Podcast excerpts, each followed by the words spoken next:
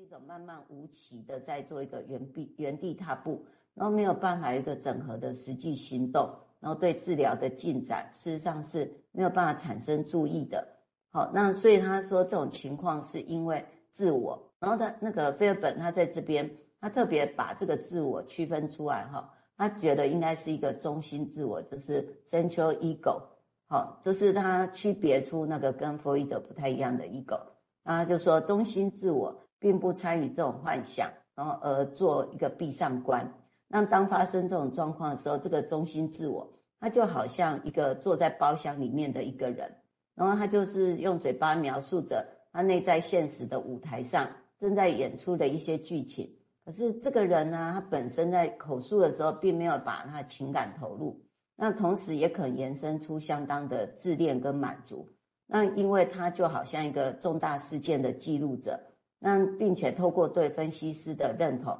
那他自己也成为一个观察者，那又仅仅是诶比那个观察者的分析师在有又的优越哈，哎，又仅仅是观察者的分析师优越，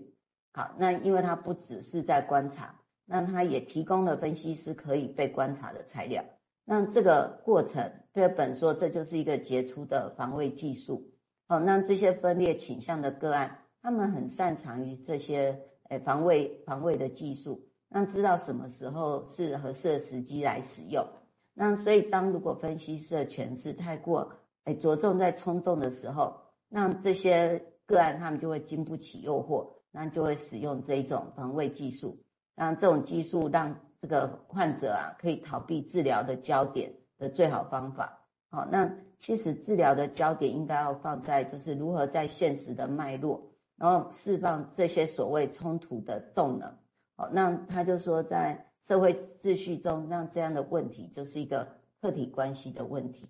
好，先到这边。我们现在也许可以再经过这样的一个思考，我们大家可以再慢慢想一个议题，也就是说。所谓的客体关系，大家也就会好奇，那到底跟人际关系差别在哪里？啊，我想简要的可以说，个体关系指的是比较内在世界的假设，哦，所以其实是一个潜在的。你现在跟哪一个人人际关系是是这样，但是我们预设他的内在的个体关系可能是多层次的、爱恨交织的，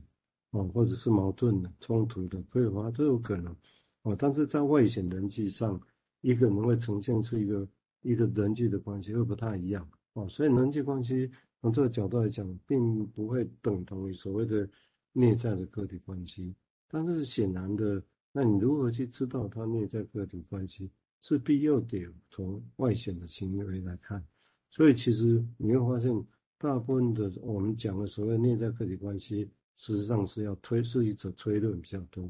所以也因为是推论，所以我们很难确定说一定是这样，一定是那样。所以这样的模糊性，也就有猜测的本质在里面，会让我们，但是没有猜测，寸步难行啊！哈，你不能说这个人，陌生人跟你握手，然后伸出来之后，你跟他说等一下，我会去写一本研究论文，三年后我确定你这只手握出来是安全的，我才跟你握，不可能嘛？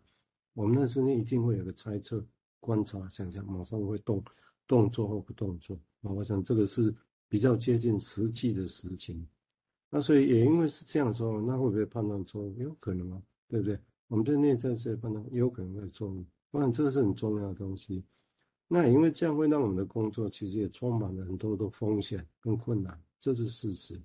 哦，所以如果用现在来讲，我也不否认哦，但我我没有要改变我的立场。但你实质上来讲，比如说现在在 interpersonal IPT。interpersonal therapy 哦，或者是其他治疗模式，譬如说认知模式、辩证政治模式，它们的效用，我个人个人觉得是也不会，我也觉得是有效用，而且是有实证的，有实证。那当然都有限制啦，都有都有限制我，就是能够进到研究里面完成的一年两年，那当然都是那一群混乱个案里面的其中一部分，或者是小部分。但这样也是算伟大的成就啊！就对某一部分可以成功，然后试着去探索那些东西。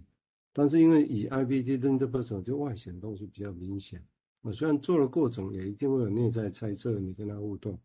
那这个跟我们说从完全要想要以内在世界工作，然后做很多的猜测，其实这个我们这这条路其实冒的风险就比较高。我指的风险不是危险性，而是我们要去判定为什么这样，为什么那样，是不是这样的时候的风险比较高，因为里面有比较高度的猜测的本质在里面。哦，但是我刚刚提过，两个人之间没有猜测，寸步难行。哦，我想这是一个一个现象。哦，好，我们接下来再请诸位谈谈他的想法。谢谢。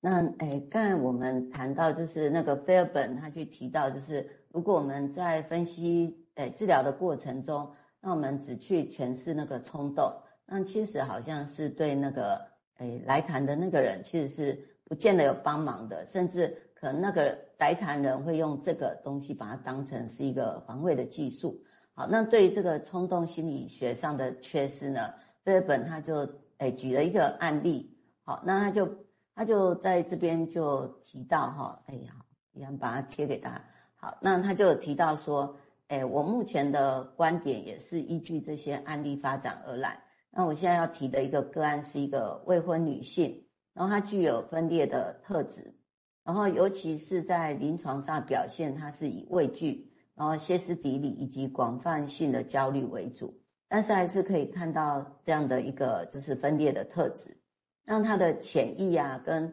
高度的未释放的那个原欲张力，就是那个 libido 的那个诶张力哈，那有关。那这个张力在那个治疗中被唤起的时候啊，那这个个案就会常常抱怨说他会想吐的感觉。那这种恶心的感觉啊，日本认为说，无疑是一种移转的现象。那这个基础是对母亲和对母亲乳房的一种态度。那这个态度也可能是经由父亲以及父亲阳具的中介而形成的。那这些都是一种内在课题。但因为他的联想，那从开始就有许多口腔的题材，那就会很容易让人家容易以口腔冲动的角度来诠释。然而，这个就是这个个案，它恶心的主要意义似乎不在于对此反应的一个口腔特质。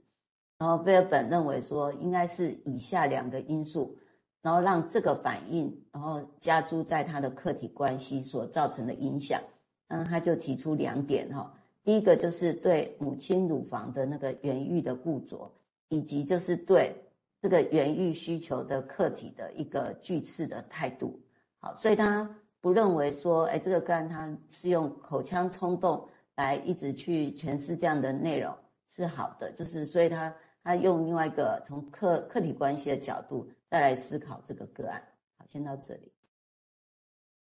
我就稍微借这个东西，包括原欲啊、乳房啊这些嘴巴的关系，来描绘一下他可能一直要解释什么或者说明什么现象啊。前面有提过，我从这里把它再。在借这个时候再来把它更清楚的讲，也就是说，这是他在他的第二章里面有提到，我觉得是很精彩的描绘。我们现象上会看到有一些人，我们会觉得很奇怪